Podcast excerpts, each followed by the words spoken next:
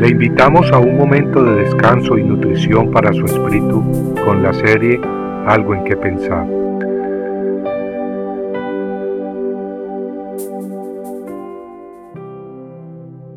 Muro agrietado a punto de caer.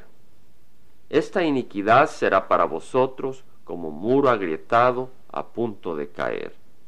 Isaías 30:13 Dios había escogido al pueblo judío para derramar sus bendiciones, pero ellos no estaban interesados en escuchar a su Dios.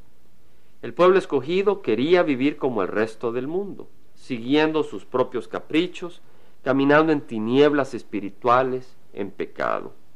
En lugar de esperar en Dios obedeciendo su palabra, sobrevivían por medio de la injusticia y el engaño, empezando con los mismos líderes, los mismos dirigentes del pueblo.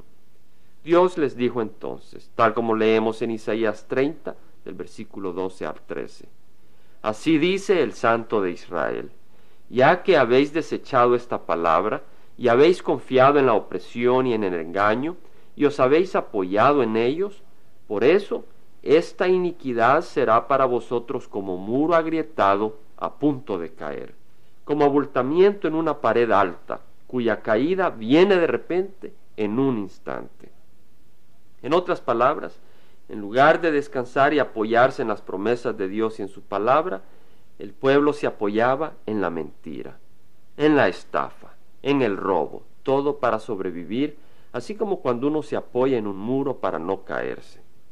Pero Dios les advirtió que estos hábitos de maldad, ese muro de falsedad, se derrumbaría, se desplomaría de un solo repentinamente.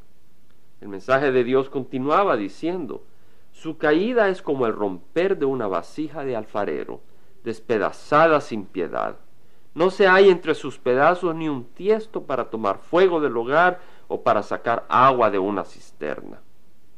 En otras palabras, ese sistema, ese muro de mentiras y abusos en que el pueblo usaba para apoyarse y subsistir, un día sería destrozado así como una vasija de barro se quiebra en pedazos así como una vasija cuando se deja caer desde lo alto, de manera que al caer no quedan pedazos suficientemente largos ni para ser usados como cucharitas, para sacar carbones encendidos del horno o para sacar agua del pozo.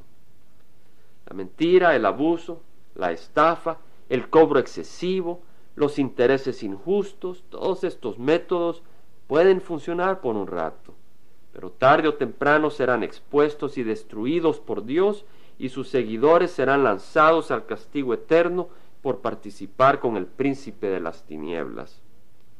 Pero contrario a este mundo y sus sistemas, la palabra de Dios perdura para siempre y en ella encontramos vida. Y esa palabra nos declara en Isaías 30:15 un mensaje hermoso. Pongamos atención. Dice, así ha dicho el Señor Dios, el Santo de Israel en arrepentimiento y en reposo seréis salvos. En quietud y confianza está vuestro poder. ¿Qué esperamos? Vengamos pues al arrepentimiento. Tal vez usted se pregunta, ¿qué quiere decir arrepentimiento?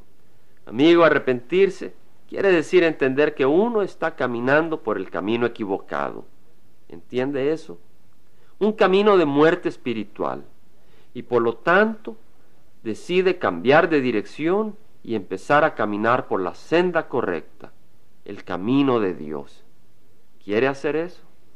Por supuesto que eso es ir contra la mayoría. Es la verdad. No vamos a mentir. La mayoría prefiere caminar por el camino de las tinieblas. Otros prefieren ir por el camino de la religión sin escuchar y seguir a Cristo, que es lo mismo a ir en el camino de las tinieblas. ¿Dónde encontramos pues fuerzas para seguir en el camino de Dios? La Biblia nos lo dice, tal como leímos hace un momento. En quietud y confianza está nuestro poder, y ambas se hallan en Cristo Jesús, y esa roca nunca se quebrará. Toda otra, como ese muro agrietado, caerá en pedazos. Compartiendo algo en que pensar, estuvo con ustedes Jaime Simán. Si usted desea bajar esta meditación, lo puede hacer visitando la página web del Verbo para Latinoamérica en www.elvela.com.